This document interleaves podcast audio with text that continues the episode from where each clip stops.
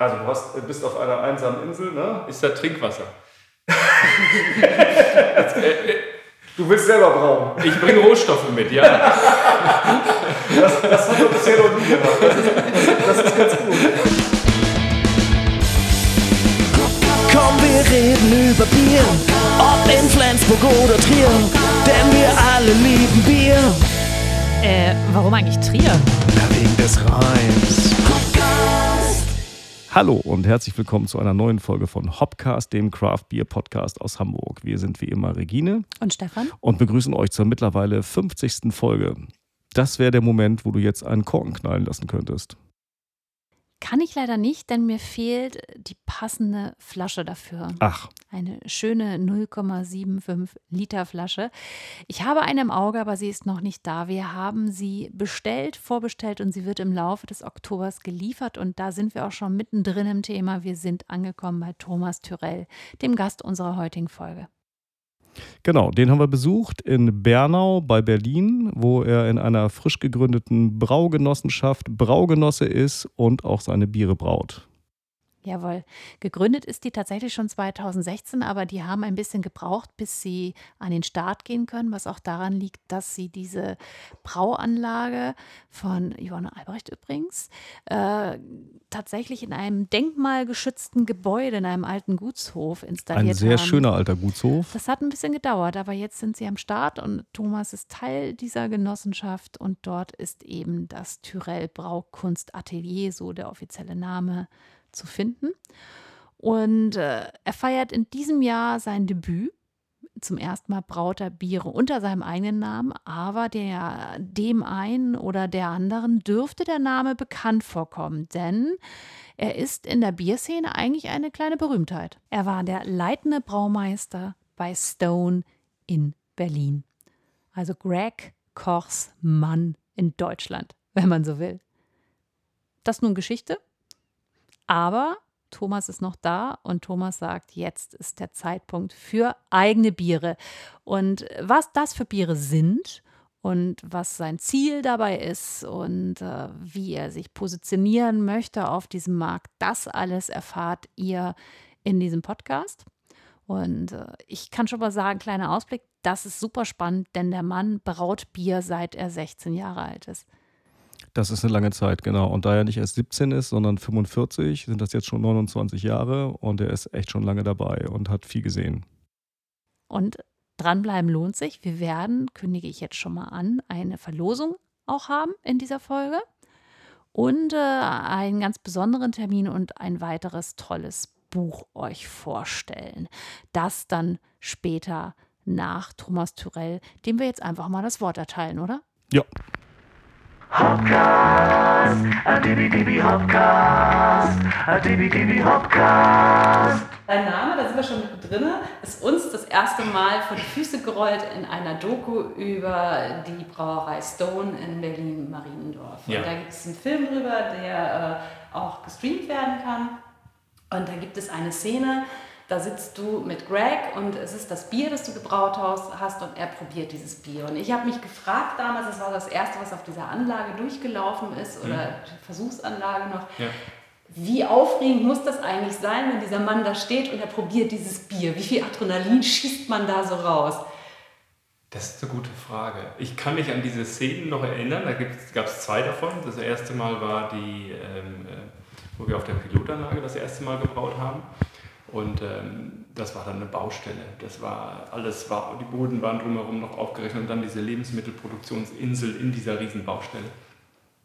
Und ähm, äh, ist ja in dem, dem Film auch drin. Ne? Ja. Also ich war dann sehr happy. Der erste Sud war verunglückt, der war uns äh, äh, verdünnt worden und ähm, durch einen Fehler und äh, war dann irgendwie das Broken Gasket IPA, haben wir es dann genannt. Und ähm, da fragten dann die Leute Jahre später noch nach. Das war ganz kurios. Äh, in dem Falle war es dann so, dass äh, zeitgleich an der Westküste der USA auch eine Brauerei aufgemacht hatte.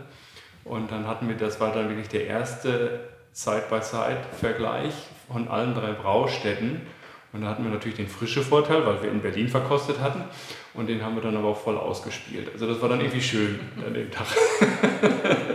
Und ihr, warst nicht wahnsinnig aufgeregt. Doch er schon, da sitzt doch schon sagt, auch und ey, vor allem das forget ist, it. die, ist die Kamera immer noch drauf und das Ganze Ja. wird dokumentiert. Das ist schon alles immer auch speziell dann gewesen. Das heißt, diese Szene hat es auch wirklich so gegeben. Ja, Okay. da ist nichts. Also ich weiß von keiner Szene in dem Film, wo ich was, was gestellt war, wo ich dabei bin. Ja. Okay.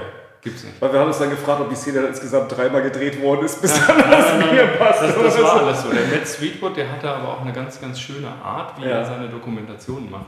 Ich weiß nicht, habt ihr das, die Dokumentation Bierland mal gesehen von ihm? Mhm. Ist ein Knaller.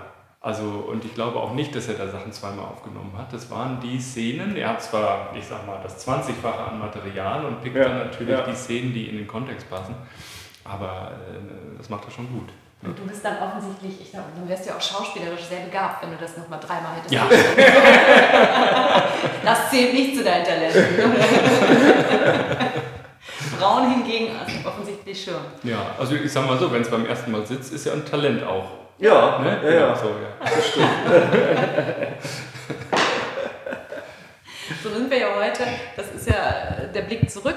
Äh, Jetzt gucken wir ja bestimmt in diesem Gespräch auch nach vorne. Wir sind Mhm. heute eigentlich an einem Ort, der ein bisschen für dich auch Neuanfang ist. Wir Mhm. sind hier nicht in Berlin, sondern bei Berlin, in Bernau, genauer auf dem Gut, Gutshof Börnecke.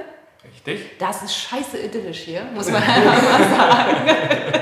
Es ist wirklich schön, wirklich ein klassisch Ja. schönes Guthaus, Gutshaus. Wir sitzen hier unterm Dach, deshalb halt es ein bisschen äh, in einer alten Diele und ihr habt hier Großes vor, ne? ihr, ihr Genossenschaftler, denn es ist eine Braugenossenschaft, die sich hier Das gegründet ist hier eine Braugenossenschaft, die hat sich 2016 gegründet. Die haben dann äh, gewisse Zeit halt ähm, als Gypsy-Brauer woanders produzieren lassen. Und äh, da war dann immer der Traum, eine Brauerei zu bauen. Und äh, ein sehr guter Freund von mir, der Russland Hofmann, der ähm, ist äh, fast von Anbeginn dabei und hat dann hier die Brauerei geplant. Und das ist eine sehr enge, äh, die Braugenossenschaft ist eher eng verwoben mit der Stadt Bernau. Und die Stadt Bernau wusste nicht, was sie mit diesem alten Brennereigebäude hier auf dem Gutshof machen sollte. Und eine Gastronomie war geplant, irgendwie das zu beleben und die Braugenossen kamen da wohl gerade recht. Und ähm, deswegen wurde dann, ähm, ich glaube, vor anderthalb Jahren oder noch länger her wurde angefangen, das hier zu sanieren und das Ganze auch so zu sanieren, dass eine Brauanlage rein kann. Die war jetzt im April dann auch angeliefert worden, liefen die ersten Testsude. Und ähm, jetzt gestern war die Übergabe des Gebäudes, alles ist fertig, es kann losgehen und es ist jetzt offiziell im Besitz der Braugenossenschaft. Ich selber bin Braugenossenschaftsmitglied und ähm, bin quasi mit meinem eigenen Ideenbier zu brauen hier als Gypsy-Brauer, aber auch gleichzeitig als Besitzer der Brauerei unterwegs sozusagen. Das ist so eine Verwebung, die wir irgendwo so hinbekommen haben. Ganz neu, ne? Ja, ganz neu. Ganz neue Position für dich. Ja, Besitzer und Brauer gleichzeitig, ja. aber einer von, ich glaube, 500 Besitzern. Ne? Das wäre die nächste. Wie viele gibt es genau? Ja. Und man muss ja immer Anteile kaufen. Kann, Mhm. Wie ist das hier? Nur so generell, wie viele Anteile muss man kaufen? Kann, können sich Leute, wenn sie Interesse haben, aus der Umgebung noch einkaufen oder wie ist das hier gestaltet? Das ist noch offen, man kann sich einkaufen. Man, äh, ich glaube, die Aufnahmegebühr ist 50 Euro, die sind weg und ein Anteilsschein kostet auch 50 Euro. So, und dann genießt man auch gewisse Vorteile, dass man äh, Bier, ich sag mal, vergünstigt kaufen kann, etc. Und ähm, wenn man sich mit dem Braumeister einig ist und vielleicht auch ein paar mehr Anteile gezeichnet hat, darf man vielleicht auch sowas machen wie ich hier. Und du machst jetzt Thomas Tyrell oder Thomas Tyrell, du könntest es ja auch Ja. international aussprechen. Ja, kann man machen, ja. Du machst hier deine eigenen Biere jetzt. Die Genau. heißen auch wie du Thomas Ja, Tyrell. genau. ne? Einfach Tyrell und ich habe es dann einfach mal Brauchkunstatelier genannt, weil ich denke, das ist auch eine gewisse künstlerische Note, die der Brauer hat, wenn er, wenn er Biere braut. Und ähm, hier in der Serie ähm, lasse ich auch etwas aufleben, was wir bei Stone auch gemacht haben. Ich hatte da die, das Glück, ähm, die Groundbreaking Collaboration Serie brauen zu dürfen mit vielen berühmten Brauern. Und ähm, die ist leider in Deutschland quasi äh, nicht existent gewesen, weil das wurde alles vorverkauft. Das war eine Groundbreaking, also eine, eine, eine sagt man das, ähm, ähm, Crowdfunding-Lösung. Und ähm, da sind 14 wahnsinnig tolle Biere dabei rausgekommen, alle, ich sag mal, alterungsfähig, reifungsfähig und alle auch so dem Alkoholgehalt um 10% herum. Und ähm, ich fand es schade, dass man das in Deutschland kaum, kaum wahrgenommen hat. Und ähm, deswegen habe ich gedacht, ich mache das nochmal, weil ich fand das einfach klasse. So. Und es gibt in Deutschland auch die meisten Brauer, die mal solche Biere machen, machen das dann mal so, um vielleicht einen Geschenkartikel zu haben, aber sie fokussieren nicht zu 100% drauf. Sie fokussieren auf, ich sag mal, Biere, wo man auch ein paar mehr von trinken kann. So. Dazu zähle ich auch ein IPA oder ein Session IPA und ähnliches. Das sind halt mehr Volumen. Da geht man in die Gaststätte, trinkt sich zwei, drei Gläser. Von dem hier ist eine größere Flasche, die teilt man sich am besten mit vier, fünf Personen. Ja, so ist die Idee so ein bisschen entstanden. Du sagtest, du sagtest ja schon, ja, die meisten fokussieren sich nicht drauf. Ich kann mir vorstellen, aus einem guten Grund, nämlich weil wenn man davon leben will, könnte es eventuell eng werden, weil da ist man ja Nische in der Nische in der Nische, oder? Richtig. Klares Trichtermodell, und am Ende kommst du. du hast am Anfang erwähnt, das Ziel ist ja auch erstmal nicht davon zu leben, oder? Genau, genau. Ich bin äh, seit letztem Sommer bin ich ähm, freischaffend unterwegs als Ingenieur und, äh, und Brauer und äh, kümmere mich um so verschiedenste Projekte und auch um verschiedene, ich sag mal, auch so ein paar Gypsy-Brauer, die äh, um die Schnittstelle zwischen Brauerei und, und Vertrieb und Marketing so, so ein bisschen zu schließen. Und da ist unter anderem Quartiermeister dabei. Das ist ja die soziale Kreuzberger Biermarke. Und ähm, die haben jetzt zehnjähriges Jubiläum. Und dann haben wir gemerkt, wir können nicht so richtig feiern, wie wir wollen. Und dann haben wir gesagt, wir machen jetzt was, ein Festmenü. Mit besonderen Bieren, die ich braue. Und da fangen wir an mit einer Kaiserweiße. Die wird so 9,5% Alkohol haben. Wunderschön gestaltet übrigens, in einem schönen dunklen Ton, sieht alles sehr edel aus, mit einem Korken drauf. Wir waren ein bisschen enttäuscht, dass du die Firma nicht Tyrell Company genannt hast. Tyrell Corporation meinst du? Corp Corporation oder Corporation, Corporation, Corporation, die Tyrell Beer Corporation und das erste Bier Blade Runner Weiße heißt oder Ja, so. ja, ja. Das hörst du wahrscheinlich nicht das erste Mal.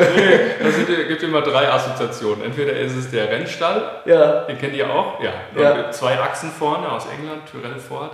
Dann gibt es die Tyrrell Corporation Ja. aus, aus äh, Blade Runner Ja. und äh, die Jüngeren äh, schießen sich ja auf House Tyrrell aus äh, Game of Thrones ein. ah, ja stimmt. Nichts von alledem hast du. Nichts oder alledem, ich bin Westfale. Okay, es bleibt bei Tyrell. Genau. Du hast ein wunderschönes Menü gestaltet mit der Kaiserweißen am Beginn. Genau, das ist der Aperitif, also ein Sauerbier. Ähm, allerdings dadurch, dass es so, äh, so eine hohe Stammwürze hat, ist das natürlich viel runder, viel milder und auch süßlicher.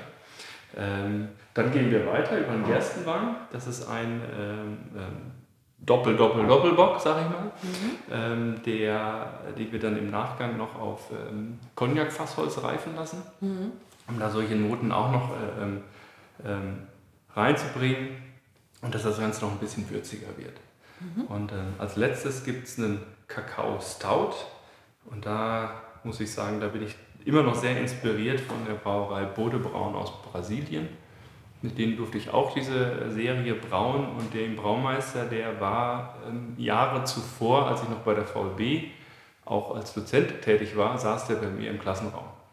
Und ähm, das ist eine sehr innige Freundschaft mittlerweile und ähm, das ist irgendwie sehr schön und er hat mir auch so ein paar, äh, da haben wir uns sehr, sehr gut ausgetauscht, als wir damals unser Amburana ähm, äh, Kakao Red Ale gebraut haben und das ist hier so ein bisschen angelehnt und ähm, ja, das wird eine ganz tolle Sache. Und alle lagerfähig, sagst du. Alle lagerfähig, ähm, ich sage mal, im Besonderen natürlich die Kaiserweiße, als, äh, da würde ich, die würde ich auch nach 20 Jahren noch ähm, trinken. Ich habe gerade, mein Bruder hat eine kleine Tochter, der habe ich jetzt eine Flasche geschenkt. Die ist Jahr geboren. Die darf sie dann trinken, wenn sie 16 ist. Das ist ja ganz, Oder zum Führerschein. Oder zum Führerschein, je nachdem. das ist ja ganz, ganz klassisch. Ne? Das hat die Ulrike Gens uns gerade erzählt, dass man das ja früher in Berlin so gemacht hat. Ja. Dass, dass man dann eine Kiste gekauft hat zur Geburt und die wurde Ja. dann halt zum 21. Geburtstag dann damals, glaube ich, dann getrunken. Genau, die wird am besten so, so lange in den märkischen Sand eingegraben. Ah, Sandige Böden eignen sich besonders. Das weiß ich nicht, aber ich denke, die sind eher trocken und dann äh, bleibt die Flasche dicht. Ne? ah, ja. So. Ja, das ist so die Idee dabei. Genau. Das ist jetzt die erste Charge, Genau. die auch hier gebraut worden Die ist. wird auch hier gebraut, also die ist zum Teil schon gebraut und lagert gerade und äh, eine, eine, eine müssen wir noch brauen. Und das wird auch hier gelagert. Das wird auch alles dann Alles hier gelagert und äh, wir lassen es noch ein bisschen äh, nachreifen, auch in den Flaschen und dann kommen sie im Oktober auf den Markt. Und wie viel brauchst du von dem guten Stück? Von jeder so rund 700 Flaschen. Das ist ja stark limitiert, ne? Ja, genau. Das ist Wo, wo liegen wir dann preislich für so ein Menü? Also beim Endverbraucher halt schätze ich mal, dass das Menü so bei 50 bis 60 Euro landen Mhm. wird. Also ich mache das jetzt gerade auch im Vorverkauf. So die, ein Viertel ist schon weg und äh, da ist es ein bisschen günstiger. Und wie ist das für die, das ist ja eine Geschichte, die im Rahmen dieses Jubiläums entstanden ist, äh, für das Kiezbier, sage ich mal, irgendwie Ja. ganz salopp. Äh, wie viele dieser Flaschen sind für die reserviert? Das ist eine gute Frage. Ich glaube so, so ein, äh, ein Zehntel, glaube Mhm. ich, ja. So in der Art. Sind wir uns doch nicht, wir gucken einfach mal. Wir verkaufen das ja gemeinsam. Ja. Also wir arbeiten gemeinsam, der Online-Shop ist gemeinsam, so, der Vertrieb okay. Also das gesamte gemeinsam. Ding, also es ist nicht so, dass nur ein Teil dieser Flaschen für die reserviert ist und den Rest Ja. machst du, sondern Genau. ist Also alles. in die, sagen wir mal so, die Quartiermeisterbiere finden sich jetzt nicht in den Spezialbierläden. Mhm. Das heißt, da gucke ich schon selbst vorbei. Ja. Wobei das am Rande, das ist ein tolles Projekt, ne? Ja. muss man sagen. Quartiermeister. Die haben auch ein Crowdfunding gemacht, um zu, auch in, nach Hamburg zu kommen. Dafür Ja. ist leider nicht gelangt. Das war, glaube ich, die zweite oder dritte Stufe. Hm. Äh, aber für das Alkoholfreie hat es dann ja gelangt. Und ich finde es super, was die machen. Hm. Ja, das stimmt. Die haben es jetzt auch sehr zu kämpfen gehabt mit Corona, aber Mhm. so langsam aber sicher kommen sie jetzt über den Berg und mit Kurzarbeit und allem wird Quartiermeister wird überleben. Das kann ich sicher sagen. Das freut uns alle. Wie ist es mit dir und Corona? Bei mir ist es im äh, Frühjahr auch ein bisschen runtergegangen. Das heißt, die Projektarbeit, die man selbst macht, da sind dann ein paar Sachen auch auf der Strecke geblieben, aber so ein paar andere Projekte ähm, laufen weiter. Mhm. Und ähm, das, ich bin ganz zufrieden, wie das Ganze läuft gerade. Du wirkst doch sehr zufrieden. Ich komme auch gerade aus dem Urlaub. Also, Draußen sind 30 Grad, wir sind in einer sehr idyllischen Umgebung. Warum sollte man nicht zufrieden sein? Sehr gut. Ich sage mal, die Quartiermeister-Sachen sind ja äh, in, in Bio-Qualität. Ne? Ja, genau. Und das heißt, äh, macht ihr hier demnach auch, aber dann nur als Teilbereich. Das ist jetzt keine, keine Biobrauerei hier. es ist jetzt nicht eine 100%ige Mhm. Biobrauerei, aber die meisten Malze zum Beispiel sind Bioqualität, Mhm. sowohl bei den Braugenossen als auch bei meinem Biermenü. Ja, ja. Und ähm, für die Kaiserweiße zum Beispiel gehe ich hier sogar in das Berliner Umland und pflücke Wildhopfen. Okay. So, das ist auch Bioqualität. Gehe ich von aus. Und da ist es dann, äh, wenn, wenn du den pflückst, kannst du äh, erkennen, was das für Hopfen ist? Oder ist das dann. Naja, man ist ja letztendlich war, gab es ja rund um Berlin gibt es ja so Orte wie Hot Hoppegarten oder Mhm. das Kloster Korin, wo dann auch überall Schriften sind, da ist der Hopfengarten ausgewiesen Mhm. und so weiter und so fort. Das sind alles ähm, letztendlich ausgewilderte äh, Zuchtsorten oder äh, ähm, Gartensorten, Mhm. die man hier findet. Und ähm, da muss man halt so ein bisschen gucken, wie ist die Düngung, wie sind die äh, Dolden und dass man sie halt einfach zum richtigen Zeitpunkt pflückt und Mhm. dann auch, äh, ich sag mal, sanft trocknet. Ja. Und dann holt man da schon einiges auch mit rüber, auch mit Wildhopfen. Und der, die Kaiserweiße ist auch ein dankbarer Stil dafür. Ist jetzt nichts, ist kein Bierstil, der jetzt wie ein IPA, ich sag mal, eine Hopfenbombe ist.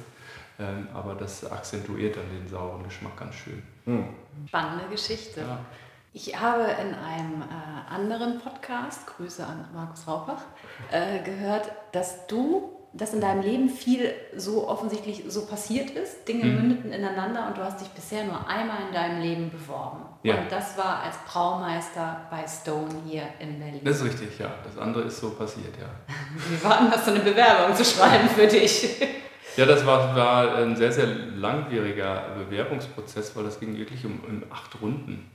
Und die, ich hatte damals, das äh, war ich sehr zufällig bei dieser Veranstaltung, wo der Greg im wahrsten Sinne des Wortes seinen Stein hat fallen lassen. Ähm, da war ich selbst etwas schockiert.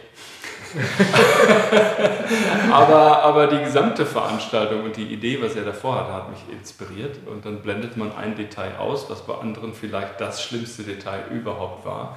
Und ähm, dann war, glaube ich, kurz darauf diese, äh, wurden Leute gesucht, auch der Chefbaumeister. Und dann habe ich gesagt, das will ich machen. Und ich wohnte ja in Berlin und ähm, acht Jahre VLB war dann auch eine lange Zeit, wo man sagt, so, jetzt kann man mal weiter gucken. Und ähm, das hat dann irgendwie gepasst. Hat sich gelohnt, die Anstrengung. Ja, auf jeden Fall. Ich meine, äh, wann bekommt man als Braumeister äh, die Chance, erstmal Ahnen eine Brauerei zu bauen. Das ist ein Traum.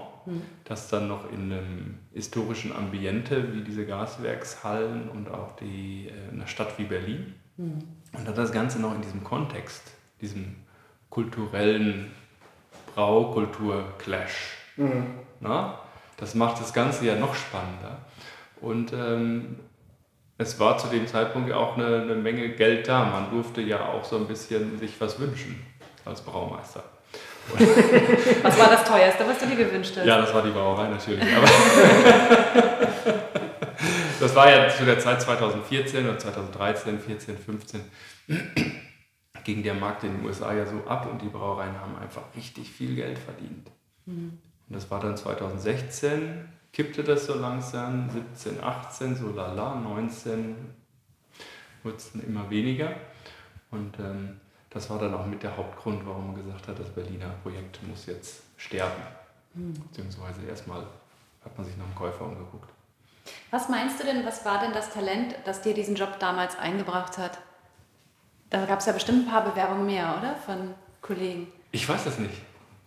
Ich kann ich nicht sagen. Ähm, gibt's, ich meine, das ist ja tausend Sachen, die einen, äh, ein Braumeister bei einer Industriebrauerei, der muss die Technik verstehen. Und der muss vielleicht das Team leiten können. Äh, ein Braumeister bei seiner Kraftbrauerei, der muss auch äh, vielleicht sich mit der Presse unterhalten. Und ähm, ich glaube, die Kombination, ich glaube, da muss man ein bisschen mehr auf der Seite vielleicht haben als auf das andere. Ich weiß nicht ganz genau, woran es liegt. Du sagtest ja auch zehn Jahre im Vorfeld v, Versuchs, äh, VLB heißt Ja. nochmal aus, Versuchs, ich. Versuchs- und Lehranstalt für Brauerei e.V. Vielen Dank. Aber davor bist, du ja auch viel unterwegs gewesen. Ja. Ne? Also das ist, äh, du hattest ja noch ein Leben davor. Also Ja, ja, das genau. spielte wahrscheinlich auch rein, oder? Internationale Erfahrung. Ja, ich war nach der Lehre war ich mal Mitte der 90er in Portland, Oregon Nach welcher Lehre? zum Brauer. Genau. Und ähm, das war sehr, sehr spannend. Da war ich bei so einer kleinen Brauerei Saxa Brewing in äh, Portland und ähm, es war schon sehr lustig, wenn der Betriebsleiter, also der Eigentümer mit wichtigen Menschen durch die Brauerei ging, blieb er immer bei mir stehen und sagte, das ist unser Brauer aus Deutschland. Du warst der Quotendeutsche, möchtest du sagen? Und dann musste ich die Brauereiführung ab da übernehmen.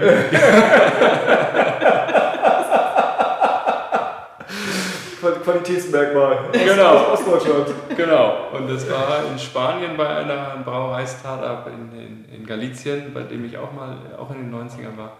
Äh, da war das ähnlich. Äh, Ja? Und ähm, das ist schon verrückt, also das zieht sich so ein bisschen durch. Und dann äh, bist du aber dann doch lange wieder sesshaft geworden in, in Deutschland. Warum? Ja, ich hatte irgendwann das Ziel zu studieren. Also das war eigentlich gar nicht, eigentlich wollte ich gar nicht studieren, weil ich habe nachher 10 gesagt, ich mache jetzt kein Abi, ich mache jetzt eine Lehre. Und ähm, dann habe ich gedacht, na, Meister machst du schon noch, bin in Berlin gelandet, habe festgestellt, auch das macht ja sogar Spaß, das Studieren, habe den Ingenieur noch draufgesetzt und dann bin ich irgendwie bei der VLB hängen geblieben und dann war das alles in Berlin und dadurch war man dann halt sesshaft geworden. Ne? Und jetzt äh, mit dem Alter hat man dann ja auch so andere Familienplanungen etc. Und 45 bist du, ne? Ja, genau. Mit dem Alter ist gut. Bist du Berliner? Nee, Westfale. Also ich komme aus, äh, aus Münsterland. Bei der Potz Brauerei gelernt, wenn ihr die kennt. Nein. Ne? was, welche Stadt ist das? Oelde, an der A2, 50 Kilometer vor Dortmund. Okay, äh, sagt mir ungefähr was. Ja. Ja. Das ist eigentlich eine sehr spannende Brauerei. Ähm, der Rainer Pott und auch sein, sein Sohn Jörg jetzt, die haben auch immer durchaus Visionen, wie sowas funktionieren kann. Und ähm, wissen auch mit Menschen umzugehen. Und ähm, was sie jetzt gemacht haben, das ist jetzt der Jörg, der hat sich wirklich eine kleine Brauerei neben die große gesetzt. Was heißt große? Ist ja ein Mittelständler. Und ähm, kann jetzt wirklich Biere durchskalieren. Kann auf dem Größe brauen wie hier in Bernau mit 10 Hektoliter, aber kann auch in 10, 15 Hektoliter Schritten bis zu seiner Großanlage fahren. Ja. Und, ähm, dadurch kann- hat er einfach die Flexibilität, tolle, spannende Sachen zu machen und auszuprobieren und dann gleich wieder marktgerecht so portionieren, dass es äh, wachsen kann und ähm, groß werden kann. Du bist von Stone damals ja nicht übernommen, beziehungsweise von Brewdog, die dann ja Stone Ja, übernommen genau. haben, Ja. äh, nicht äh, übernommen worden oder wolltest du nicht? Ach, Das war so eine äh, sehr komische Situation nach der, der Übernahme. Und ähm, letztendlich kam es dann dazu, dass wir uns da getrennt haben. Das, das machte keinen Sinn. Die haben auch ihre eigenen Leute dann mitgebracht und so ist das. Den Pressesprecher haben sie übernommen. Gruß an Colin. Ja, ja, genau. Warst du in der Zeit mal wieder da? Hast du dir das angeguckt oder ist sowas schmerzhaft für dich, wenn man das erste Baby damit aufgebaut hat? Oh, das ist eine gute Frage. Nein, ich war einmal kurz da und da habe ich nochmal mit, mit ein paar Kollegen geredet, aber die waren jetzt auch nicht alle so euphorisch mehr. Und das war jetzt, glaube ich, sogar diesen Frühjahr. Ich habe es jetzt dann auch nicht weiter angeguckt. Ne? Hm. Dann bist du als Freischaffender unterwegs gewesen eine Zeit lang und jetzt kommt dieses eigene Baby. Ja, also das Freischaffen, das läuft weiter. Okay, du bist ja, du bist ja eigentlich so Craft Beer Brauer der ersten Stunde mit der Bewegung in Deutschland. Also ich finde, Stone markiert ja auch schon, zumindest für den Berliner Raum, hm. so, so eine kleine Zäsur, jetzt passiert was. Ja. Jetzt kommen ja so also zumindest für den Berliner raus gab es vorher sicherlich Zeitwert 2013 mit Olli Wesselow und so weiter. Aber mhm. du warst, warst, ja schon sehr früh mit dabei und hast die Bewegung begleitet. Jetzt kommen ja, bleiben wir in Berlin ja auch so, ich sag mal, die neuen Wilden mit Fürst Viacek, die wir auch mhm. hatten. Wie beurteilst du das? Machen die was anders? Machen die was besser? Kann man was von denen lernen, wie man so ein, so ein Bier-Business betreiben kann? Das weiß ich gar nicht. Da habe ich mir gar nicht so viel Gedanken drum gemacht. Ich finde erstmal die Vielfalt schön, mhm. dass sich da viele Leute äh, dran geben und, und besondere Sachen machen. Ähm, richtig ähm, Respekt machen mir Brauer erst, wenn sie wirklich anfangen, sich eine eigene Braustätte dann hinzustellen und das alles selber zu machen. Und, ähm, und das, das haben noch nicht so viele geschafft oder machen nicht so viele. Ne? Das ist, äh, weil das auch ein Riesenschritt ist. Mhm. Ja, ähm, auf der anderen Seite ist es schön, dass es äh, Brauereien gibt, äh, wo man unterstützen kann und äh, Sachen ausprobieren kann. Und letztendlich ist ja das, worauf es ankommt, dass man ein tolles Produkt hat, was vielleicht auch mal ein bisschen anders ist und dass jemand mit Herzblut dahinter steht. Mhm. Und das ist das, was mich fasziniert. Also ich sehe das jetzt nicht irgendwie positiv oder negativ, es ist einfach eine Faszination, die dahinter steckt. Mhm. Für Leute, die was ausprobieren und was wagen. Welcher Bierstil kickt dich am meisten? Das ist eine gute Frage. Ähm, das ist so stimmungsabhängig. Ne? Also im, im, Winter die, durchaus die schweren Sachen. Mhm. Ähm, deswegen kommt das zufällig im Oktober raus. Tag wie heute wäre das so. Genau, und dann gibt es den Durstmoment, wo man äh, Lust auf ein Bier hat, aber man hat gleichzeitig sehr, sehr viel Durst. Ja. Mhm. Dann äh, muss das eher leichtgängiger sein. Es darf aber durchaus ein bisschen fruchtig sein und nicht so langweilig. Es muss einfach sauber und rund sein. Mhm. Und äh, dann gibt es die Genussmomente, wo man sich sagt, okay, jetzt habe ich so ein kleines Gläschen und ich kann das ganz langsam mit ganz kleinen Schlücken, habe ich Zeit und äh, keinen äh, Durst, der mich treibt, sondern ich kann das Getränk auf mich wirken lassen. Mhm. Und solche Stile, da muss man immer so ein bisschen differenzieren, was man wann trinkt. Man sollte die schweren Sachen nicht trinken, wenn man viel Durst hat. Kleiner Tipp von Thomas an euch. ja. Und äh, für die Durstmomente, hattest du das, den DSD schon genannt? Habe ich das überhaupt? Da ist für den Durstmoment ist eine Berliner Weiße oder ein Session IPA, finde ich Hammer. Ja, ja. Nach diesem Biermenü, was planst du denn dann? Ich gucke mir das natürlich jetzt mal erstmal an, wie das läuft, wie die Resonanz ist, äh, ob die Leute Spaß dran haben. Und ähm, wenn das so ist, dann gibt es dann natürlich nächstes Jahr nochmal sowas. Ja. Und ich lasse mich dann aber durchaus inspirieren, wenn jetzt viele sagen, zum Beispiel die Kaiserweiße ist der absolute Knaller, mhm. ähm, dann ist die vielleicht beim nächsten Biermenü wieder dabei. Mhm. Oder der Gerstenwein oder das Kakaostout. Und dann das, wo die Resonanz, ich sag mal, mittelmäßig ist, mhm. oder, oder nee, mittelmäßig gibt es nicht, gut ist, da werden wir uns vielleicht was Neues einfallen lassen. Und wo die überragend bis sehr gut ist, dann machen wir dasselbe nochmal. Ich weiß es noch nicht. Also wir müssen mal gucken. Ich schaue mir das an und ich bin auch im Herbst dann, wenn, die, wenn das Bier raus ist, wollte ich auch selber so ein bisschen durch äh, ähm, Bottle Shops tingeln und dann auch mal so ein paar Verkostungsseminare vor Ort machen in verschiedenen Städten und dann einfach mir auch mal so die Resonanz abholen, mhm. ähm, was die Leute sagen und, und was sie finden und ähm, wie es ankommt. Wie nimmst du denn, äh, wo wir gerade Stichwort Bottle Shops, äh, Resonanz draußen, wie mhm. nimmst du denn den Craft Beer Markt wahr? Jetzt gerade, ich glaube, dass das Segment weiter wächst. Es sind nur, und das hatte ich auch immer schon gedacht, vor drei, vier Jahren, dass das so kommt und es ist auch so. Ähm, es gibt einmal die jungen Wilden, die so als Gypsy-Brauer oder vielleicht mit einer kleinen Garagenbrauerei starten. Ähm, und dann gibt es die etwas findigeren Mittelständler, die sagen, ja, Moment, Bier ist doch klasse, warum brauchen wir nicht auch sowas? Und die dann ihre eigene äh, Kreativbierlinie, nenne ich es jetzt mal, auch auflegen. Und das ist so ein, so ein Gemisch jetzt, aber das Segment von den, ich sag mal, Kreativbieren, das wächst meines Erachtens noch. Allerdings ähm, wachsen da jetzt die Bäume nicht in den Himmel, wie das jeder mal erwartet hat vor äh, drei, vier Jahren. Das ist nicht der Fall, aber das Segment, glaube ich, wächst noch, aber es sind nicht nur die neuen jungen Wilden, die das Segment äh, bedienen, sondern es sind auch durchaus ein paar etablierte, die sich gesagt haben, warum können wir können doch auch gutes IPA brauen. Ja, wir haben zwar ein helles aber ein Weizen, aber ähm, wir sind Brauer, wir können auch sowas. Mhm. Und das ist eigentlich ganz schön zu sehen. Deshalb siehst du den Unterschied auch gar nicht so in Vermarktung und Co., was man von den jungen Willen lernen kann, sondern jeder hat da so seinen Weg. Ja, genau. Das würde ich schon so sehen. Das Vermarktung ist, ist, ist, manchmal habe ich so das Gefühl, dass die Bierdosen, das sind eher so Kleidungsaccessoires. Weil die sehen ja klasse aus, ne? Und es schmeckt noch gut. Aber er sieht halt auch geil aus. Aber geben wir zu, deine Flaschen sind zwar edel und schlicht, aber auch die haben natürlich einen bewusst, bewusst gewählten Look, oder? Ja, natürlich.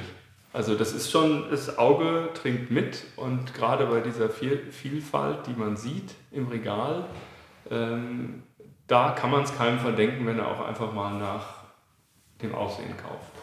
Wir waren ja gerade in Franken und wenn du dort stehst vor einem Regal mit diesen ganzen bayerischen Bieren, muss man auch einfach sagen, die mit den alten Etiketten sehen alle gleich aus. Also sind alle sehr Ja. bunt überladen. Ja. Und dann gibt es so zwei, drei, die stechen raus. Und Mars zum Beispiel mit seiner Modernisierung dieses gesamten, äh, der gesamten Marke hat das aus meiner Sicht nicht schlecht gemacht. Die fallen ein bisschen raus. Ja. Ne? Blöd ist das dann doch nicht, ein bisschen auf die Optik zu setzen. Ja, der Stefan ist auch eine coole Sau.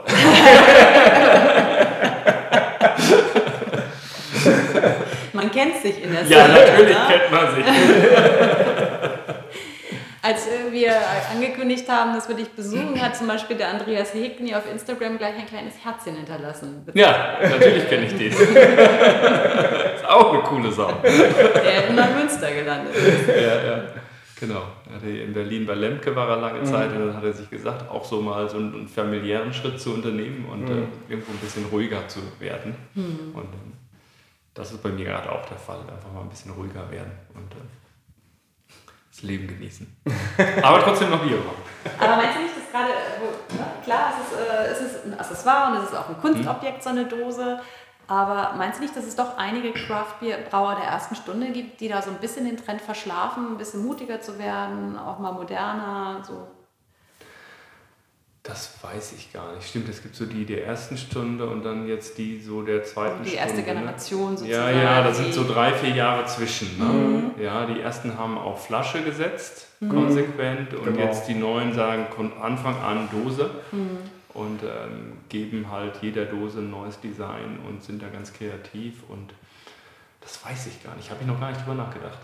Dass man Wie, das, wie macht ihr das hier? Äh, Also füllt ihr hier überhaupt auch ab? Oder? die Bernauer Braugenossen, Ja. ja. die füllen hier ab, In auch die in Flaschen. Flaschen. Das Mhm. wird alles sehr händisch gemacht und ist auch alles sehr, ich sag mal, bodenständig. Mhm. Ist auch vom Design her ähm, ähm, sehr eher traditionsbewusst. Äh, ähm, was hier gemacht wird, es gibt zwar auch ein Pale Ale, äh, was auch sehr lecker Und die ist. Marke heißt dann, Das ist die Bernauer Braugenossen. also Bernauer Braugenossen ist dann auch wirklich die, Genau. der Markenname. Mhm. Steht draußen außer Bier.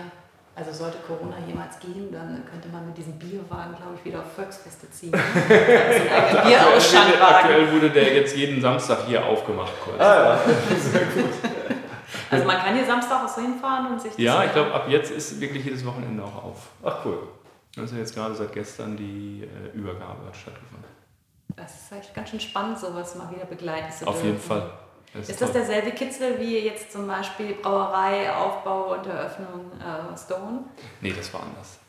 Das, da kann ich mich daran erinnern, dass da, als ja der Öffnungstag war und alle haben, haben gerannt, sind gerannt wie verrückt bis zu diesem Tag, wo das Restaurant dann offiziell eröffnet wurde. Und dann weiß ich noch, wie sich dieser Tag auf mal ganz leicht anfühlte.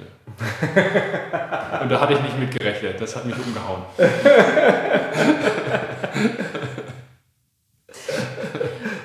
Hier gehst du von Anfang an vielleicht ein bisschen leichter rein. Ja, aber ich bin ja auch nicht in der Hauptverantwortung. Ne? Also ich bin hier auch eher nur ein, ein ähm, ich sag, wie sage ich das mal, vom Russland her so der vielleicht der technologische Sparringspartner für die Brauerei. So und nicht jetzt der hauptverantwortliche Brauer. Es war gut, so einen zu haben im Team, ne? Ja, auf jeden Fall. So für die Technik Ja. ist ja doch manchmal tricky. Ja, aber er ist ja selbst ähm, Ja. lange unterwegs schon. Was für eine Anlage habt ihr da? Haben wir das schon? Haben wir noch nicht Die ist hier von? Johann Albrecht, also ein Münchner Hersteller, der ist auch renommiert. Das war ganz lustig. Ich hatte mal vor der, der Jürgen Stegmüller, der ist mir hier über, über den Weg gelaufen und dann stutzte er, kommt und dann meinte, hat er ja doch richtig gelesen, dass ich auch mal da irgendwo bei einer Mail im CC war, weil ich hatte mit ihm in 2003 eine Brauerei in Seoul, Südkorea, in Betrieb genommen. Die hatte ich geplant mal und auch äh, ähm, gebraut. Und ähm, das war lustig. Das waren so Kontakte, die lange zurückliegen, aber dann ist so eine Firma wieder da und taucht auch mal wieder auf und äh, liefert eine schicke Brauanlage. Die sieht wirklich noch ganz schick und ganz neu aus. Hm? Hat jeder Hersteller so seine Eigenarten, seine Macken bei so einer Brauanlage? Ja. Oder wie entscheidet man da? So als Brauer nach Preis oder nach Macken, die man kennt? Oder wie, wie geht man da vor? Ja, Preis ist ganz wichtig, aber wenn man langfristig plant, so wie das ja hier auch angelegt ist, hier sind ja viele Leute, die gesagt haben, wir wollen das haben, wir wollen ja auch in zehn Jahren noch Bier trinken, wir glauben daran, ähm, die Stadt steht dahinter, ähm, da geht man an so eine Investition anders heran, als wenn man jetzt ein Kleinbrauer ist, der das alles möglichst mit eigenen Mitteln wuppt und der sagt sich natürlich, okay, wenn ich mir die Technik hier nicht leiste, muss ich zwar bei jedem Sud zwei Stunden mehr arbeiten, aber wenn ich das hochrechne, brauche ich äh, fünf Jahre, um das rauszuhaben. Ne? Aber wenn man von vornherein das äh, anders macht, dann hat man die Zeit, um sich ähm, um andere Dinge zu kümmern, was vielleicht den Geschäftserfolg nach vorne treibt. Und das ist, sind so die Unterschiede, ne? die, man- die man so machen kann. Und wenn man ein bisschen etablierter ist in der Branche, das sieht man auch zum Beispiel bei der Meierei in Potsdam, ähm, dann, dann stellt man sich was Ordentliches da hinten, mit dem man sauber arbeiten kann und man hat weniger Sorgen. Ne? Weil das ist ja doch immer blöd, wenn eine Pumpe nicht funktioniert oder mal äh, man die Hefe nicht so behandeln kann, wie man es eigentlich müsste, äh, damit das Bier sauber gärt. Da kann man sich schon ganz schön ärgern, wenn man am falschen Ende gespart hat. Ja, das macht man dann hinterher. Das wurde hier jetzt nicht gemacht, das war schön. Hast du das schon mal erlebt? Hast du dich schon mal arg geärgert in einer Brauerei, wo am falschen Ende gespart worden ist?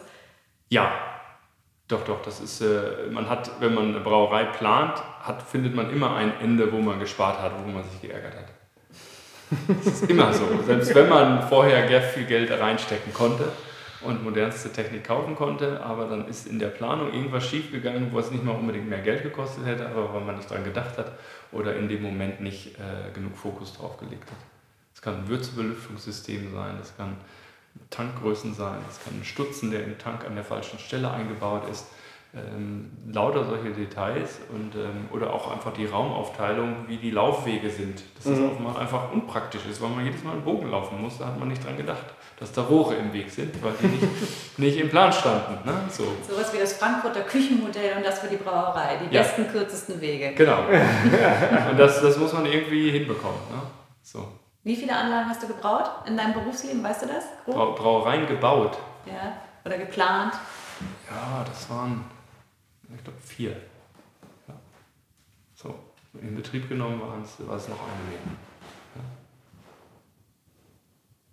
So ein bisschen. Aber ich bin jetzt auch fast 30 Jahre dabei. Ganz schön stolze Zahl eigentlich. Ja, für- 30 erschreckt mich Jahre. auch jedes Mal. Sind eigentlich nur 29. Dann, dann geht's ja noch. Und jetzt das eigene Baby. Du hast im Vorstell du hast in unserem kurzen Gespräch äh, gesagt, meintest du, das ist, das ist wirklich, fühlt sich gut an, da mal keinen Druck zu haben, oder? Ja, Für das eigene Baby. Mhm. Es muss nicht laufen, aber es wäre schon sehr schön, wenn es läuft. genau, genau. Das ist, äh, aber ich, wie gesagt, ich bin ganz angetan von dem, ich habe noch nicht alle Hebel gedrückt. Ähm, und trotzdem ist schon ein Viertel weg. Und äh, von daher bin ich jetzt ganz gu- guter Dinge, dass wenn die Flasche erstmal da ist und das Bier da ist, dass das dann auch ähm, läuft. Ja, du hast auch den Vorteil, es wird ja auch erstmal nicht schlecht, ne? Genau. Es ist ja jetzt kein IPA, wo du sagen musst, das muss ich, äh, Oder ein Niper. Niper, das muss ich in drei Monaten verkauft haben, das kann ich Genau. wegschmeißen, so, ne? Ja. Das ist natürlich auch ein Vorteil dabei. Kannst du zwei, drei Weihnachtsgeschäfte mitnehmen. Also so lange wird das nicht dauern. Ich glaube, das ist dann schon anders geplant. Ich bin ja ein großer Fan des äh, Chocovesa. Ja. Chocovesa fand ich super. Ja. Das Stout. Ganz verrücktes Bier. Ach, toll, aber ganz toll. Und kann ich mir das ähnlich intensiv vorstellen, das Kakao-Stout? Das ist ähm, im, von der Würze her ein bisschen anders. Mhm. Weil wir spielen da nicht so viel mit Gewürz noch. Nicht so mit Chili und. Nee, aber durchaus auch ein bisschen mit, mit Holz dann auf der anderen Seite. Mhm. Weil das Chocowässer konnte man auch gut auf Holz reifen lassen. Mhm. Was dann nochmal eine ganz andere Note bekam. Das nehmen wir hier auch so ein bisschen auf ähm, als so eine Idee. Mhm. Und ähm, es wird aber eher, äh, ähm, ich sag mal, klarer in der Aromasprache sein. Und nicht so verschwurbelt und aus tausend Ecken kommen Sachen. Es war ein herausforderndes Bier, Ja. das definitiv, aber, aber geil, leider geil. Äh, ja, Also, ja, das- konnte man, ähm, ähm, Man konnte das jetzt nicht. Äh, war schwer in zu Mengen. brauen auch, aber Was macht es so schwierig? ich glaube, der Kaffee, der hinter drin saß, das riechte man irgendwie schwer raus und dann, ja, dann, Aus der Anlage jetzt, oder? äh, ja, ja, genau. Ja. Mhm. Äh, Man muss das ja dann eigentlich auch rausholen aus dem Bier und dann äh, verblockte immer alles und das war schon brutal. Es sind nicht nur schöne Erinnerungen mit diesem Bier verbunden. Nein, klingt nein, jetzt so durch. Ich fand hier und da ein bisschen, ich bin auch kein Fan von dem, ähm, ähm, also diesem Milk-Anteil. Das ist ja ein Milk Stout mit Laktose vergoren, was das Ganze natürlich sehr cremig macht. Aber ich bin da persönlich kein Fan von. Und von den Bieren dreien bin ich Fan. Da, da ist eine Zahl drauf, was bedeutet die? Eine ganz Ja, die, Zahl? die, die habe ich mal so einfach hingekrackelt für dieses äh, äh, Bild hier. Aber letztendlich hat jede Flasche eine eigene Nummer. Ah, okay. So, das heißt, man weiß, ob man Flasche 1 oder Flasche 47 oder Flasche 712 hat. Ah, ja. Guck. Ähm, oder wenn es dann irgendwann mal in, in der Zukunft vielleicht nochmal 1000 Flaschen werden von so einer Serie, dann äh, weiß man das auch. Man sieht auch den Jahrgang.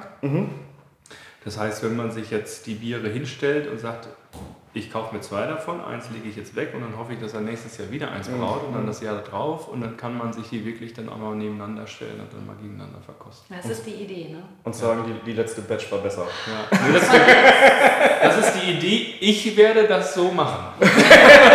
Es ist immer so viel verlangt von so einem Bierfan, so ein Bier einfach zu vergessen im Kühlschrank oder so. Ja. Das, äh, also wie, wie schafft man das? Da fragen wir uns Ja. manchmal. So. Ja, vielleicht muss das man kann sich man- verbuddeln, ich weiß es nicht. Ja, wir haben aber auch Platz, das ist das Problem. Und ähm, Ist das ein Problem, so viel Platz zu haben? ich glaube, so viel Platz zu haben ist kein Problem, aber das Problem ist, so viel Platz zu haben. Also, wenn man den Platz hat, ist es kein Problem, aber wenn man den nicht hat, Dann wird es eng. Ich dachte, vielleicht habt ihr zu Hause irgendwie auch äh, den Keller voll mit gelagerten Bieren. Ja, der habe ich noch nicht. Aber so einige schon. Wie gesagt, die sind jetzt aus der, aus der Sammlung zu Hause. Ähm, ähm, und hier wird das ja auch noch sein. Und ich muss mal gucken, wie wir das hier machen. Und das, wie gesagt, das ist jetzt die erste Serie und ähm, ob wir dann hier auch so ein Lager einrichten, vielleicht, wo das Ganze dann auch steht und was so ein bisschen dann diese, in dieser Richtung bespielt wird. Hast du auch irgendwelche Collabs irgendwann mal geplant? Oder würde Ach, das diese Serie verunreinigen, sage ich mal? Nee, es geht So ja, geht ja, geht ja ums. Bier. Das habe ich mir auch schon gedacht und das ganz Lustige ist, ich kann dir das mal zeigen, das ist glaube ich sogar schon online, obwohl hier drin ist kein Empfang.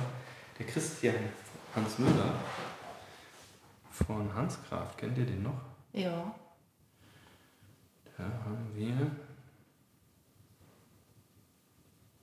Ich teaser das mal eben vor, ja? so, das ist jetzt, bis ihr draußen seid, sollte es, Sollte es da sein. sollte es wahrscheinlich schon publik sein. Teamfell. Ah. Das haben wir mal auch bei Stone zusammengebraut. Ah, okay. Und da haben wir immer gesagt, das machen wir wieder. So, das hatten wir immer schon gesagt. Und jetzt haben wir gesagt, jetzt machen wir es. ja, und ähm, Da sind ja ähm, tolle Sachen dabei. Oder auch ähm, der Ansgar Freiberg, kennt ihr ihn von äh, Tiny Batch? Nee. Ist eigentlich Musiker. eigentlich müsstet ihr den mal interviewen. Da waren wir, wir waren letztes Jahr in, in Eindhoven bei Erwin van Mol, der war früher Elektro-DJ. Ja. Und da, wenn man ihn fragte, warum er angefangen hat, Brauer zu werden, war nämlich seine Antwort, because you can't download beer. Ja, das, das mag sein. das ist eine gute, ist eine gute äh, äh, Argumentation. Ja. Der, Ans müssen wir jetzt der Ansgar hat vor, ähm, ich glaube auch vor zwei Jahren angefangen, also ein bisschen erst als Homebrewer, weil er halt, äh, der ist eigentlich Schlagzeuger bei The Bossos und ähm, hat dann dieses Tiny Batch Label gegründet und auch zwei, drei äh, Biere da herausgebracht. Und ähm, ja, da, da, wir haben auch viel Spaß zusammen. Da müssen die Jungs von Bosshaus sich ja entscheiden, ob sie weiter als, äh, Ma als Maßbräu Ambassadors durch die Gegend laufen oder für Tiny Batch. Ja, genau. Bier und Musik gehört irgendwie manchmal zusammen. Auf oder? jeden Fall. Auf jeden Fall. Welche Musik hört man denn zu diesem Menü? Das ist eine gute Frage. Ähm,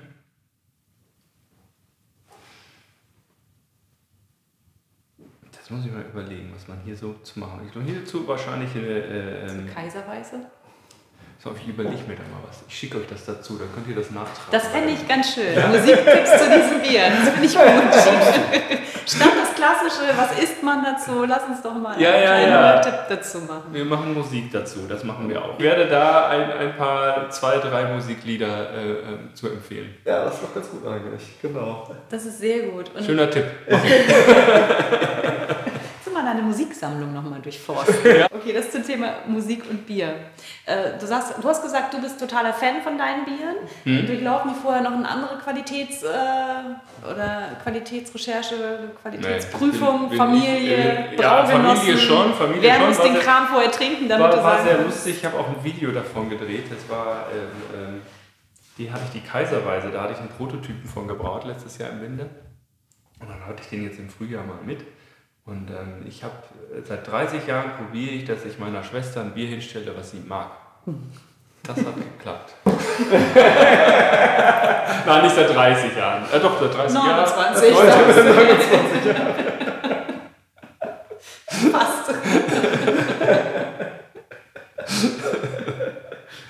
Ja, das ist doch schön, wenn das mal funktioniert hat. Genau, genau. Und dann war es auch sofort, da- dass mein Bruder sagte, ich nehme sofort so und so viele Flaschen, weil er will einfach mal auch ein Bier haben, wo sein Name draufsteht. Stimmt, das kommt dann ja noch dazu. Ah, das ist schon super, ne? Macht einfach Spaß, dieses Projekt. Und, ähm, und die Resonanz ist auch immer ganz durchweg positiv und ähm, das ist schön.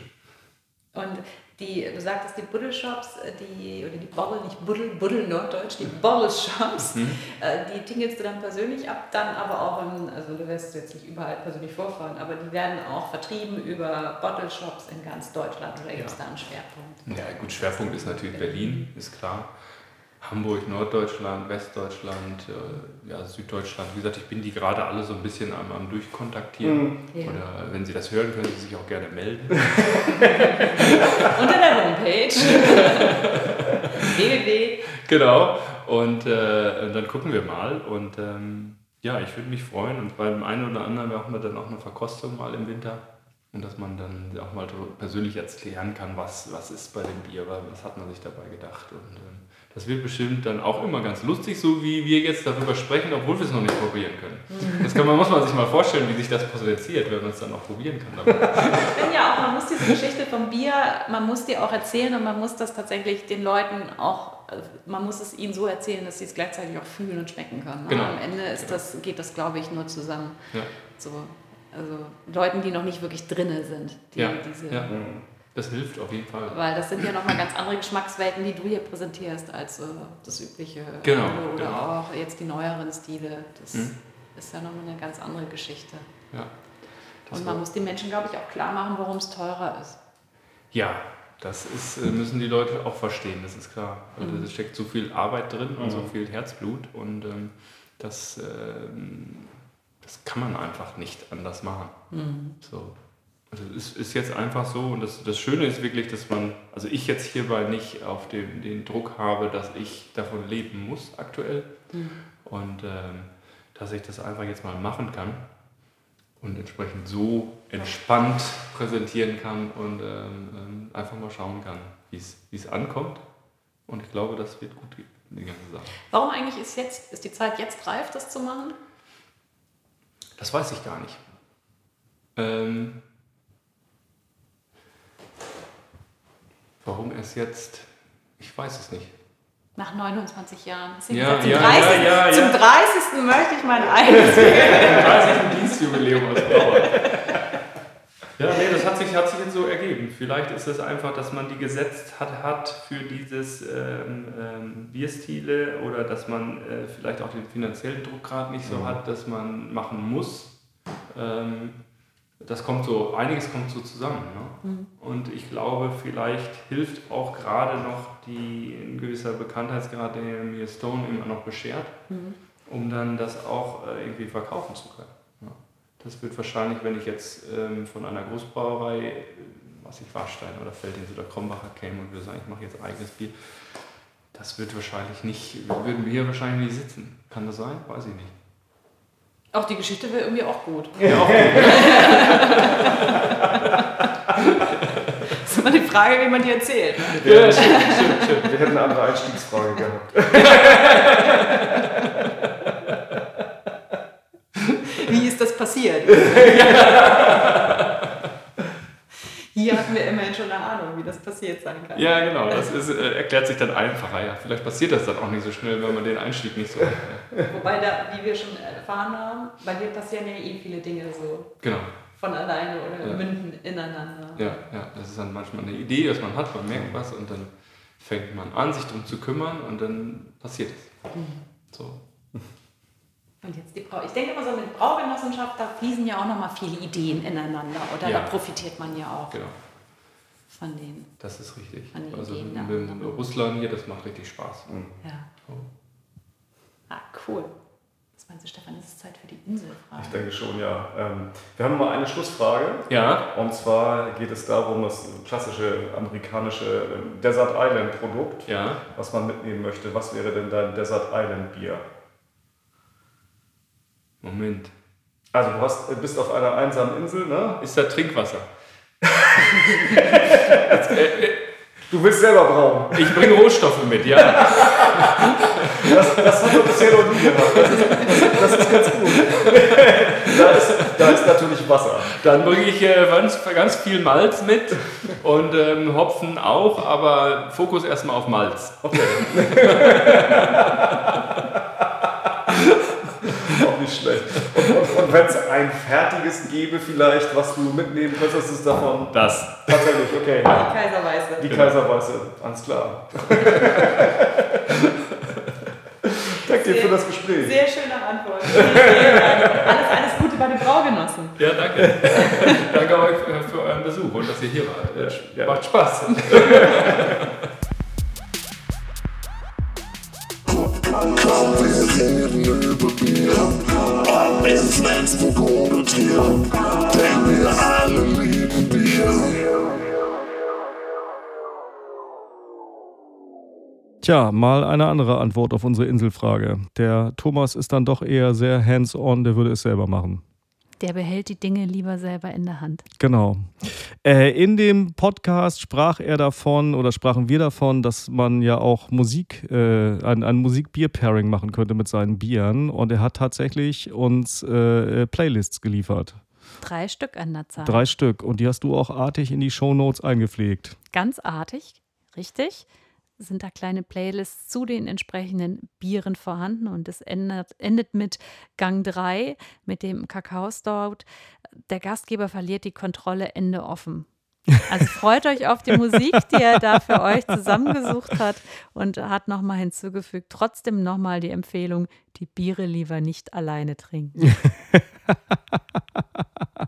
Ja, so, so 0,75 Biere mit ordentlich Umdrehung ist auch immer so eine Und Sache, um die ne? 10, ne? Er, hat, er lässt es ja, krachen er hier jeweils krachen um so, die ne? 10 Ja, ja.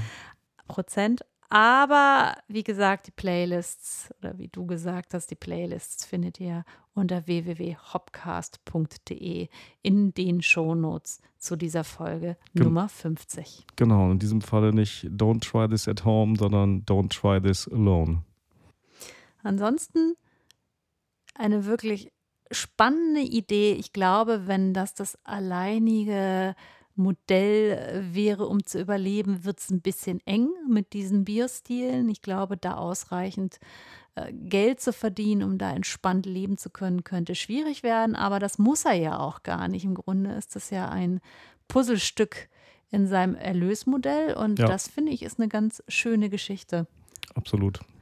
Und diese Braugenossenschaften sind natürlich auch eine tolle Geschichte. Und die Bernauer Braugenossen fallen da ja auch ein bisschen raus, denn die meisten, die ich kenne, sind dann ja doch eher so aufgestellt. Die haben entweder eine kleine Anlage wie das äh, Bierprojekt in Landau oder gar keine wie Nordstadt Braut. Aber Mhm. auf jeden Fall sind es meistens Hobbybrauer, die sich zusammenschließen, weil man so sich austauschen kann, auch gemeinsam bestellen kann äh, und so weiter und Mhm. so fort. Und die gehen das ja sehr professionell da an, ne? Ja, absolut. Also Mhm. es ist ja eine ganz, äh, äh, ganz andere Herangehensweise. Ja, ich finde, es ist auf jeden Fall ein Ausflug wert, wenn ihr mal in der Nähe von Berlin seid oder gar in Berlin, fahrt da mal vorbei. Die haben samstags während Corona auch einen Ausschank, aber ihr könnt auch auf die Homepage gehen. Findet ihr als Link auch bei den Shownotes oder unter den Shownotes zu dieser Folge. Und da kann man sich das Ganze mal anschauen. Und äh, vielleicht trefft ihr da auch äh, den Russland Hoffmann. Das ist der, der das Ganze betreut, die Brauanlage betreut. Das ist ein Kollege von Thomas. Die beiden kennen sich noch von der VLB und sind alte Kollegen. Und insofern ist das da wirklich ein schöner Betrieb auf einem alten Gutshof. Kann man gut machen. Ja, und wir sind gespannt auf, auf seine Biere. Wie unsere Bierfreundin Hanna schrieb, mit der Imperial Weiße, damit kriegt er mich. Schöne Grüße an Hanna. Wahrscheinlich kriegt er auch die eine oder den anderen mehr. Das will ich doch stark hoffen. Ja. Und wie gesagt, ne, nicht alleine trinken und am besten ja auch zwei Pakete bestellen, eins lagern, eins sofort genießen. Ja, so haben wir es gemacht. Mal sehen, wie lange wir es lagern werden. Man muss es vergessen im Keller oder so. Ja, ja, ja, ja, ja. Wir, wir probieren Hinten im Kühlschrank. wir haben es angekündigt zu Beginn dieser Folge. Wir haben dieses Mal noch zwei schöne Geschichten für euch. Wir haben eine Terminankündigung. Das liest sich so komisch, beziehungsweise sagt sich so komisch 2020, weil Termine sind ja rar und jeder Termin ist ja des Feierns wert. Und der ist nicht mal digital, sondern live. Ach was. Ja, ja, das ist tatsächlich ganz schön. Es wird eine Lesung geben im Hamburg Sprechwerk, im Hamburger Sprechwerk oder Sprechwerk Hamburg, so rum heißt es. Das überraschenderweise in Hamburg ist, man Ach glaubt es gar nicht, am 3. Oktober um 19 Uhr. Und das ist was ziemlich Besonderes, denn diese Lesung stellt ein Buch vor, das äh, losgestoßen und selber herausgegeben worden ist von Esther Isaak Schmidt-Bohländer. Die kennt der ein oder andere vielleicht aus einem Podcast von uns. Podcast Folge 7. war's, Ah, okay, guck mal, ich hätte sechs getippt. Du hast vorher nachgeguckt. Nein, das wusste ich natürlich. Okay, Es ist die 7 okay. und äh, sie ist die ehemalige Bierkönigin von Hamburg. Also die Bierlandkönigin. Nicht, dass Genau. jemand denkt, sie ist äh, Teil der Geschichte gewesen, die es ja auch hier in Hamburg gibt, die Mhm. Wahl der Bierkönigin. Nein, nein, nein, sie war wirklich die Bierlandkönigin, hat aber ihr Bierland aufgegeben, lebt jetzt gar nicht mehr direkt in Hamburg. Sie kommt aber wieder nach Hamburg und im Gepäck hat sie ein Buch. Für dieses Buch hat sie Bierautorinnen und Bierautoren aus ganz Deutschland zusammengetrommelt, die eine bunte Mischung an Texten verfasst haben. Und ich durfte auch ein paar schreiben. Hat mich Ach, total gefreut, ja. Es sind wunderschöne hopfeninspirierte Texte zusammengekommen. Hat das Buch denn auch einen Namen? Es hat einen Namen. Es heißt Unser täglich Bier gibt uns heute. Gib uns heute. Unser täglich Bier gibt uns heute. Es sind 366 Texte. Dieses Buch ist schlau, hat mitgedacht, schalt ja. Ne? Das Ach, nee. 365, 366. Und da kann man sozusagen jeden Tag schon zum Frühstück seine Dosis Bier lesen. Ach toll. Ist ganz toll. Sehr liebevoll und toll gestaltet von Tanjowski. So heißt sie. Tanja Feldmann, glaube ich, ist ihr richtiger Name. Tanjowski findet man sie auf Instagram zum Beispiel oder überhaupt im Netz. Und ist schon ein kleines Schmuckstück. Ist erschienen im Verlag äh, Tradition, kann dort auch bestellt werden. Überraschung, den Link gibt es auf unserer Homepage. Und das Ganze gibt es dann, wie gesagt, live am 3. Oktober. Und in der Eintrittskarte ist Bier mit enthalten. Auch das noch. Es gibt gutes Bier.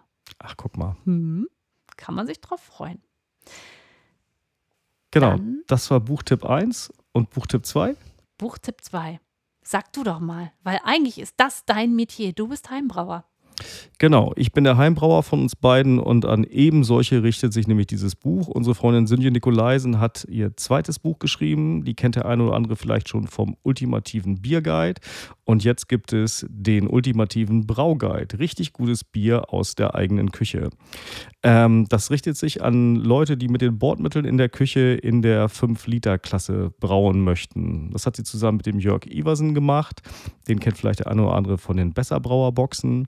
Und in diesem Buch sind ganz tolle Rezepte drin, wie man halt in dieser Klasse, also in dieser Menge brauen kann, von bekannten Brauern.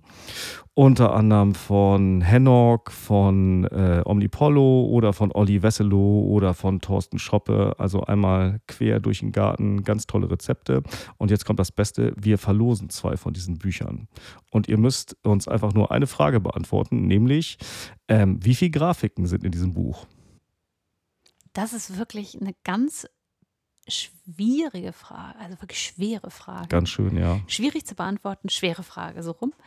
Aber wenn ihr so findig seid, das rauszukriegen, könnt ihr uns die Antwort senden an shears.hopcast.de, Hopcast mit zwei H. Bitte vollständigen Namen und Adresse angeben, weil irgendwie müssen wir dieses Buch ja auch versenden, falls ihr gewinnen solltet. Und äh, Teilnahme bitte erst ab 18 Jahren.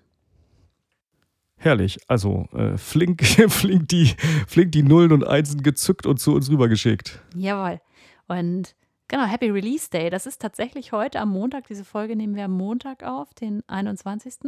Heute ist das gute Stück auch erschienen. Insofern schöne Grüße an Sönje. Happy Release Day. Super. Viel Glück und Erfolg auch mit diesem Buch. Und ab heute musst du, sa- musst du den Satz äh, ändern. Du musst jetzt nicht mehr sagen, das steht doch in dem Buch, sondern das steht in einem von meinen beiden Büchern. Ah, es ist schön, es ist schön, wenn man das sagen kann. Ja, es ist tatsächlich äh, ein Running Gag, äh, wenn wir uns unterhalten. Es gibt Fragen in Sachen Bier, dann fällt immer irgendwann Sa dieser Satz, äh, steht doch in dem Buch und sie hat eigentlich auch fast immer recht. Es steht Ja. tatsächlich wirklich viel in ihrem ersten Buch.